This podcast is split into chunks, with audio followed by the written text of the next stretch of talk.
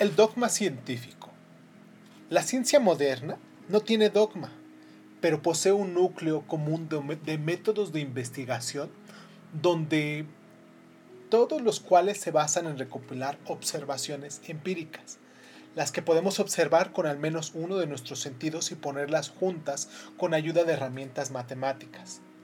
A lo largo de la historia, la gente recopiló observaciones empíricas, pero por lo general la importancia de las mismas era limitada. ¿Por qué malgastar recursos preciosos para obtener nuevas observaciones cuando ya tenemos todas las respuestas que necesitamos? Pero cuando los individuos modernos admitieron que no sabían las respuestas a algunas preguntas muy importantes, vieron necesario buscar un saber completamente nuevo. En consecuencia, el método moderno de investigación científica dominante da por sentadas las, la insuficiencia del conocimiento antiguo. En lugar de estudiar antiguas tradiciones, ahora se pone énfasis en nuevas observaciones y experimentos. Cuando la observación actual choca frontalmente con la tradicional pasada, damos prioridad a la observación. Desde luego, los físicos que analizan los, los espectros de galaxias, de galaxias distantes los arqueólogos que analizan los hallazgos de una ciudad de la era de bronce y los politólogos que estudian la aparición del capitalismo no desdeñan la tradición. Empiezan estudiando lo que es lo, qué es lo que han dicho y escrito los sabios del pasado pero desde su primer año en la facultad, los aspirantes a físicos, arqueólogos y politólogos se les enseña que su misión es ir más allá de lo que Albert Einstein, Heinrich Schliemann y Max Weber llegaron a conocer. Sin embargo, las meras observaciones no son conocimiento, con el fin de comprender el universo necesitamos conectar observaciones en teorías generales. Las tradiciones iniciales solían formar sus teorías a través de relatos. La ciencia moderna usa las matemáticas. Hay poquísimas ecuaciones, gráficos y cálculos en la Biblia, el Corán, los Vedas o los clásicos del confucianismo Cuando las mitologías escritas tradicionales, tradicionales planteaban leyes generales, éstas se representaban en forma de narración y no en una forma matemática. Así, en un principio fundamental de la religión maniquea afirmaba que el mundo es un campo de batalla entre el bien y el mal. Una fuerza maligna creó la materia, mientras que una fuerza buena creó el espíritu. Los humanos, Estamos atrapados entre esas dos fuerzas y deben escoger el bien y el mal. Pero el profeta Mani o Manes no hizo intento alguno por ofrecer la fórmula matemática que pudiera emplearse para predecir las opciones humanas al cuantificar la intensidad respectiva a estas dos fuerzas. Nunca calculó que la fuerza que actúa sobre el hombre es igual a la aceleración de su espíritu dividida por la masa de su cuerpo. Esto es exactamente lo que los científicos buscan conseguir. En 1687, Isaac Newton publicó Principios Matemáticos de la Filosofía Natural, del que puede afirmarse que es el libro más importante de la historia moderna. Newton presentó una teoría general del movimiento y el cambio, la grandeza de la teoría de Newton era su capacidad de explicar y predecir los movimientos de todos los cuerpos del universo, desde las manzanas que caen hasta las estrellas fugaces, usando tres leyes matemáticas muy sencillas. A partir de entonces, quien quisiera comprender y predecir el movimiento de una bala de cañón o de un planeta, tenía simplemente que tomar medidas de la masa, la dirección y la aceleración del objeto y de las fuerzas que actúan sobre el mismo, claro. Insertando dichos números en las ecuaciones de Newton se podía predecir la posición futura del objeto y funcionaba como, como por arte de magia. Solo hacia finales del siglo XIX, los científicos realizaron algunas observaciones que no encajaban con las leyes de Newton y éstas condujeron a la siguiente revolución en física, la teoría de la relatividad y la mecánica cuántica. Newton demostró que el libro de la naturaleza está escrito en el lenguaje de las matemáticas.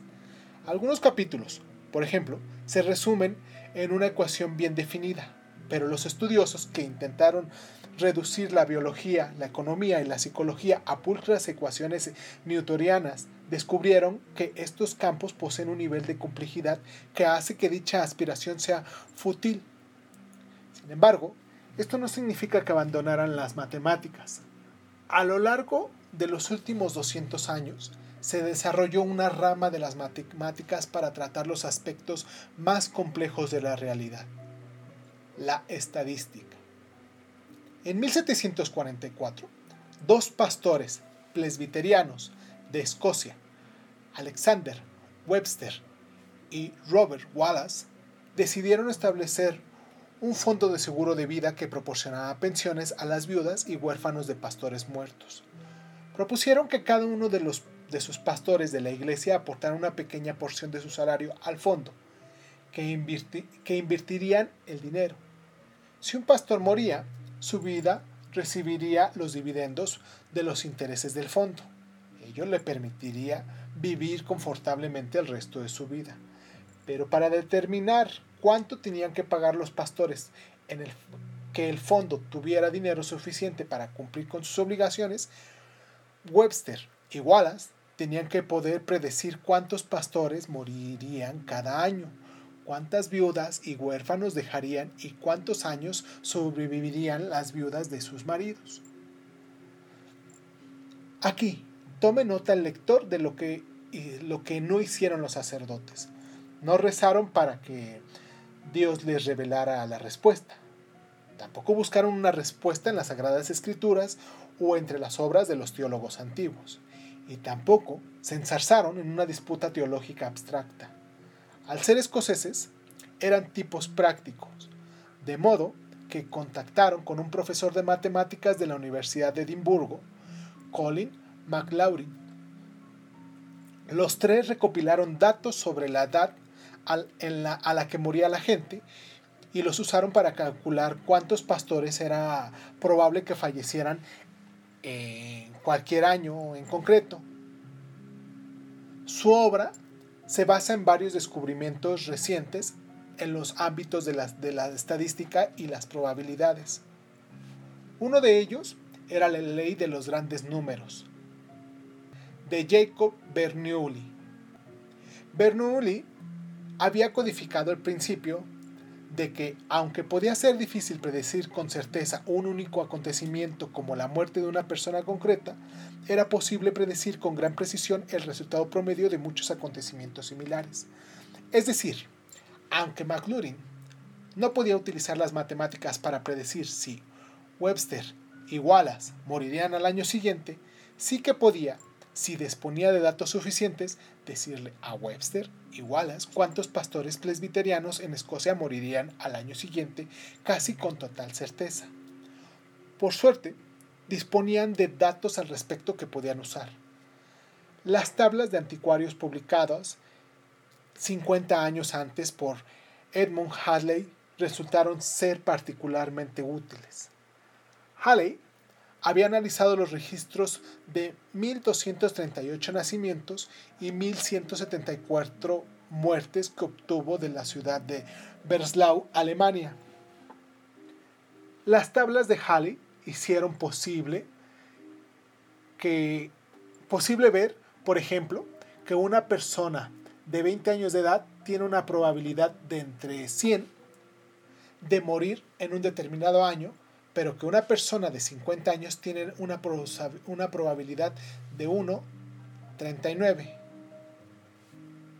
Después de procesar estos números, Wesley y Wallace construyeron que por término medio habría 930 pastores presbiterianos vivos en cualquier momento dado y que un promedio de 27 pastores morirían cada año y que a, 18 de ellos le sobreviviría su viuda, cinco de los cuales no dejarían viudas, dejarían huérfanos, y dos de los que tendrían viudas que le sobrevivirían dejarían asimismo hijos vivos de matrimonios previos que todavía no habían alcanzado los 17 años de edad. Calcularon además cuánto tiempo era probable que transcurriera hasta que las viudas murieran y se volvieran a casar. En ambas eventualidades el pago de pensiones cesaría. Estas cifras permitieron que Webster, Webster y Wallace determinaran cuánto dinero tenían que pagar los pastores que se incorporaran a su fondo para, para proveer a las personas queridas. Contribuyendo con dos libras, dos chelines y dos peniques al año, un pastor podía garantizar que su esposa viuda recibiera al menos 10 libras al año, una gran suma en aquella época. Si creía que esto no sería suficiente, podía escoger pagar más, hasta un máximo de 6 libras, 11 chilines y 3 peniques al año, lo que garantizaría a su viuda la cantidad todavía mejor de 25 libras al año. Según sus cálculos, el Fondo para la Provisión para las viudas e hijos de los pastores de la, de la Iglesia de Escocia tendría para el año 1765 un capital de 58.348 libras esterlinas. Sus cálculos resultaron ser asombrosamente exactos. Cuando llegó aquel año, el capital del fondo se elevaba a 58.347. Solo una libra menos que la predicción. Esto era mejor incluso que las profecías de Habacuc. Jeremías o San Juan, hoy en día, el fondo de Webster y Wallace, conocido simplemente como Viudas Escocesas, es una de las mayores compañías de pensiones y seguros del mundo, con activos por un valor de 100 mil millones de libras asegura no solo a, libras a viudas escocesas, sino cualquiera que esté dispuesto a comprar sus planes de pensiones. Cálculos de probabilidades como los que se emplearon los dos pastores escoceses se convirtieron en cimientos no solo de la ciencia actuaria, que es fundamental para el negocio de las pensiones y seguros, sino también para la ciencia de la demografía, fundada por otro clérigo, el anglicano Robert Malthus. A su vez, la demografía fue la piedra angular sobre la que Charles Darwin, que, estuvo a punto de convertirse en pastor anglicano, construyó su teoría de la evolución. Mientras que no hay ecuaciones que predigan qué tipo de organismo evolucionarán bajo un conjunto específico de condiciones, los genetistas usan el cálculo de probabilidades para computar la verosimilitud de que una determinada mutación se extienda en una población dada. Modelos probabilísticos similares han demostrado, resultado, mejor dicho, fundamentales para la economía, la sociología, la psicología, la ciencia política y las demás ciencias naturales y sociales. Incluso la física acabó por suplementar las ecuaciones clásicas de Newton con las nubes de probabilidades de la mecánica cuántica. Tenemos que considerar simplemente la historia de la educación para darnos cuenta de lo lejos que nos ha llevado este proceso. A lo largo de la mayor parte de la historia, las matemáticas era un campo esotérico que incluso las personas cultas rara vez estudiaban seriamente. En la Europa medieval, la lógica, la gramática y la retórica formaban el núcleo educativo, mientras que la enseñanza de las matemáticas rara vez iba más allá de una simple aritmética y la geometría. Nadie estudiaba estadística. El monarca indiscutible de todas las ciencias era la teología. En la actualidad, pocos estudiantes estudian retórica. La lógica está restringida a los departamentos de filosofía y la teología a los seminarios pero cada vez más estudiantes se sienten motivados o se ven obligados a estudiar matemáticas.